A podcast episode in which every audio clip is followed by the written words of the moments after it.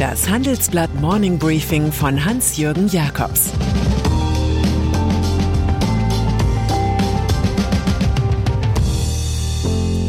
Guten Morgen allerseits. Heute ist Freitag, der 10. Juni 2022 und das sind unsere Themen. Reise nach irgendwo mit Christine Lagarde. Putin auf den Spuren von Peter dem Großen. Wäre Elon Musk in Deutschland pleite gegangen? Nach einer kurzen Unterbrechung geht es gleich weiter. Bleiben Sie dran. Die Welt steht vor gewaltigen Herausforderungen. Zum einen die Energiewende voranzutreiben und gleichzeitig den Klimawandel einzudämmen. Und auch der Energieträger Wasserstoff gewinnt weltweit immer mehr an Bedeutung. Doch wie geht es weiter? Erfahren Sie mehr auf dem Handelsblatt Wasserstoffgipfel 2024 am 12. und 13. Juni in Essen. Infos unter handelsblatt-wasserstoffgipfel.de. Mit dem Vorteilscode Wasserstoff 2024 erhalten Sie einen Rabatt von 15% auf die Tickets. Was bedeutet die Zinswende? Als Reiseleiterin haben wir Christine Lagarde noch gar nicht gesehen. Die Reise, die wir mit der Präsidentin der Europäischen Zentralbank antreten, dauert von der Zinserhöhung im Juli bis zu jenem Monat, an dem die Maßnahme wirkt und die Gruselinflation von 8,1 Prozent schwindet. Wir sind auf einer Reise und heute ist ein notwendiger Startpunkt, aber es bleibt eine Reise, hinterließ Lagarde im Logbuch. Viel Vertrauen bei dieser Money Journey erzeugt sie nicht. Der schon seit längerem zu beobachtende Preisauftrieb ist von EZB-Chefvolkswirt Philipp Lane kleingeredet worden. Unbeschreiblich, wie ein gestandener Ökonom aus der Kombination von Geldmengenaufblähung, Rohstoffinflation und Staatsausgabenprogramm nicht die richtigen Schlüsse zieht. Der jetzt beschlossene Zinsanstieg von 0 auf 0,25 Prozent ist homöopathischer Natur und eröffnet sofort Spekulationen auf den nächsten Schritt. Lagards Ankündigung, die Inflation werde nicht rasch sinken, wirkt leicht defetistisch. Ganz so, als ob eine Feuerwehrfrau entdeckt, dass die große Gießkanne doch nicht zum Löschen eines Zimmerbrandes taugt. Die per Ende Juni verkündete Einstellung von Anleihekäufen in Milliardenhöhe ist überfällig. Die Folgen der Zinswende listen wir in sieben Punkten auf. Hausbauer werden mehr Geld für Kredite einplanen, Verbraucher weiter mit geleerten Portemonnaies kalkulieren und Aktienbesitzer wohl ein bisschen leiden müssen. Weitere Fragen zum Reiseverlauf beantwortet Tourspezialistin Lagarde mit der beruhigenden Aussicht, wir tun, was wir können. Kapitolstürmer in Gewahrsam. Beim Sturm auf das US-Kapitol am 6. Januar 2021 war der Republikaner Ryan Kelly eine Art Warm-Upper. Videoaufnahmen zeigen, wie er den Mob auf der Treppe vor dem Parlamentsgebäude anstachelte. Zeugen wollen ihn danach im Kapitol im schwarzen Mantel mit Pilotenbrille und einer schwarzen Kappe gesehen haben, die ein rechteckiges US-Flaggenemblem zierte.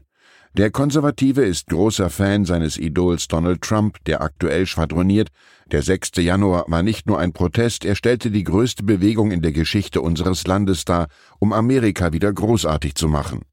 Heute ist Kelly Gouverneurskandidat in Michigan und in Gewahrsam. Das FBI nahm ihn fest und durchsuchte sein Haus. Es geht um seinen Bewegungsfehler, um die Rädelsführerrolle vor dem Kapitol. Wladimir der Große. Nicht auszudenken, wenn ein deutscher Regierungschef auf die Idee käme, sich wie Karl der Große zu fühlen. In Russland jedoch rückt sich Präsident Wladimir Putin ganz offen in die Nähe von Zar Peter I., im Volksmund Peter der Große genannt. Der Regent habe das Gebiet rund um St. Petersburg laut Putin nicht von den Schweden erobert, sondern es vielmehr zurückgewonnen. Er zieht einen Vergleich zu ukrainischen Städten wie Mariupol, die seine Armee dem Erdboden gleichmacht. Gestern war der 350. Geburtstag des Zaren, aber trotz sämtlich erdenklicher Gräueltaten ist es doch unwahrscheinlich, dass sich im Jahr 2302 jemand an Wladimir den Großen erinnern wird. Energiewende in Europa. Die schönste Energiewende scheitert, wenn die hierfür benötigten Rohstoffe nicht verfügbar sind. Und so warnt EU-Binnenmarktkommissar Thierry Breton vor einer übermäßigen Abhängigkeit Europas von kritischen Materialien, die oft nur aus einem Land kommen. Der Satz steht in Eckpunkten zu einem neuen Gesetz, das er im Herbst vorlegen will und die meinen Kollegen in Brüssel vorliegen. Das Paragraphenwerk soll die Versorgung der EU mit Rohstoffen sichern. Das Land, das Breton mit seinem Raw Materials Act meint, ist natürlich leicht zu erkennen China. Innovationsnotstand in Deutschland.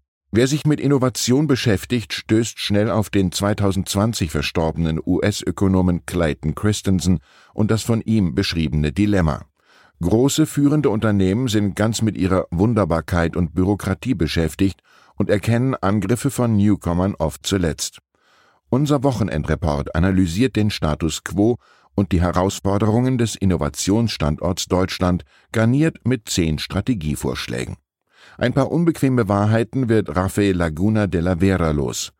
Von den 1880er bis 1930er Jahren hätten wir ganze Industrien erfunden und groß gemacht, Apotheke der Welt, Chemiefabrik der Welt, Autofabrik der Welt.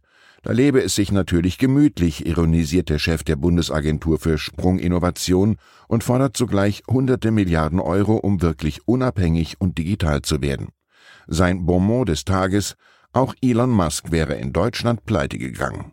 In unserem Wochenendtitel beschreiben wir, wie Pandemie und Ukraine-Krieg in deutschen Unternehmen die Forschungsinvestitionen einbrechen lassen und welche Auswege es aus dem Innovationsnotstand gibt.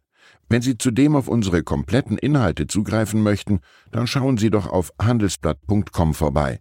Ein besonderes Handelsblatt-Abo-Vorteilsangebot habe ich zudem für Sie unter dem Link handelsblatt.com slash mehr erfahren reserviert. Buchtipp zum Wochenende. After the Fall von Ben Rhodes ist eine schonungslose Analyse des Redenschreibers von Barack Obama wie die USA vom Olymp globaler Wertschätzung fallen konnten. Wir lernen, dass dies mit Gefälligkeiten für den Finanzmarkt, George Bushs Antwort auf 9-11 sowie der totalen Naivität gegenüber der Strudelkraft von Social Media zu tun hat. Es ist auch eine Geschichte darüber, dass den Demokraten ein Bobby Kennedy fehlt und wie die verrückte Welt für Rhodes wieder in Ordnung ist, wenn er mit Obama abkumpelt. Und dann ist da noch Michel Platini, der als Spieler und Funktionär im Fußballwesen weltbekannt geworden ist und offenbar genaue Vorstellungen über seinen pekuniären Wert hat. Ich bin eine Million wert, sagte Platini 1998 dem damaligen Weltfußballverbandschef Josef Blatter, als er dessen Berater werden sollte. Zum Spaß habe der Franzose dann noch gesagt, Peseten, Rubel oder Mark, das musst du entscheiden. Dass es bei der FIFA wie im Westernsalon zuging, erfuhr das Publikum nun beim Betrugsprozess in Bellinzona gegen die beiden Fußballgrößen. Die Modalitäten rund um eine Beratersumme von zwei Millionen Schweizer Franken für Platini sind genauso dubios wie die Umstände, unter denen die Sache ausgerechnet kurz vor der Kür Platinis zum FIFA-Chef herauskam. Fragt man, wie in solchen Fällen üblich, nach dem cui bono, könnte man nach flottem Kurzpassspiel auf den Mann kommen, der seither den Fußball verkauft, Gianni Infantino. Ich wünsche Ihnen ein entspanntes Wochenende, an dem Ihnen hoffentlich viele zeigen, was Sie wert sind. Es grüßt Sie herzlich Ihr Hans-Jürgen Jakobs. Zur aktuellen Lage in der Ukraine. Die innenpolitische Einheit in der Ukraine wackelt. Mit Beginn des Krieges verständigten sich die politischen Fronten in der Ukraine auf ein Miteinander. Jetzt geht Zelensky wieder auf Konfrontationskurs. Russlands Duma könnte Litauen die Unabhängigkeit aberkennen. Ein Abgeordneter der Präsidentenpartei Einiges Russland hat einen Gesetzentwurf eingebracht.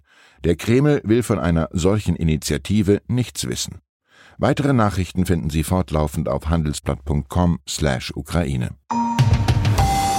Das war das Handelsblatt Morning Briefing von Hans-Jürgen Jakobs, gesprochen von Peter Hofmann. Die Welt steht vor gewaltigen Herausforderungen. Zum einen die Energiewende voranzutreiben und gleichzeitig den Klimawandel einzudämmen. Und auch der Energieträger Wasserstoff gewinnt weltweit immer mehr an Bedeutung. Doch wie geht es weiter? Erfahren Sie mehr auf dem Handelsblatt Wasserstoffgipfel 2024 am 12. und 13. Juni in Essen. Infos unter handelsblatt-wasserstoffgipfel.de. Mit dem Vorteilscode Wasserstoff 2024 erhalten Sie einen Rabatt von 15% auf die Tickets.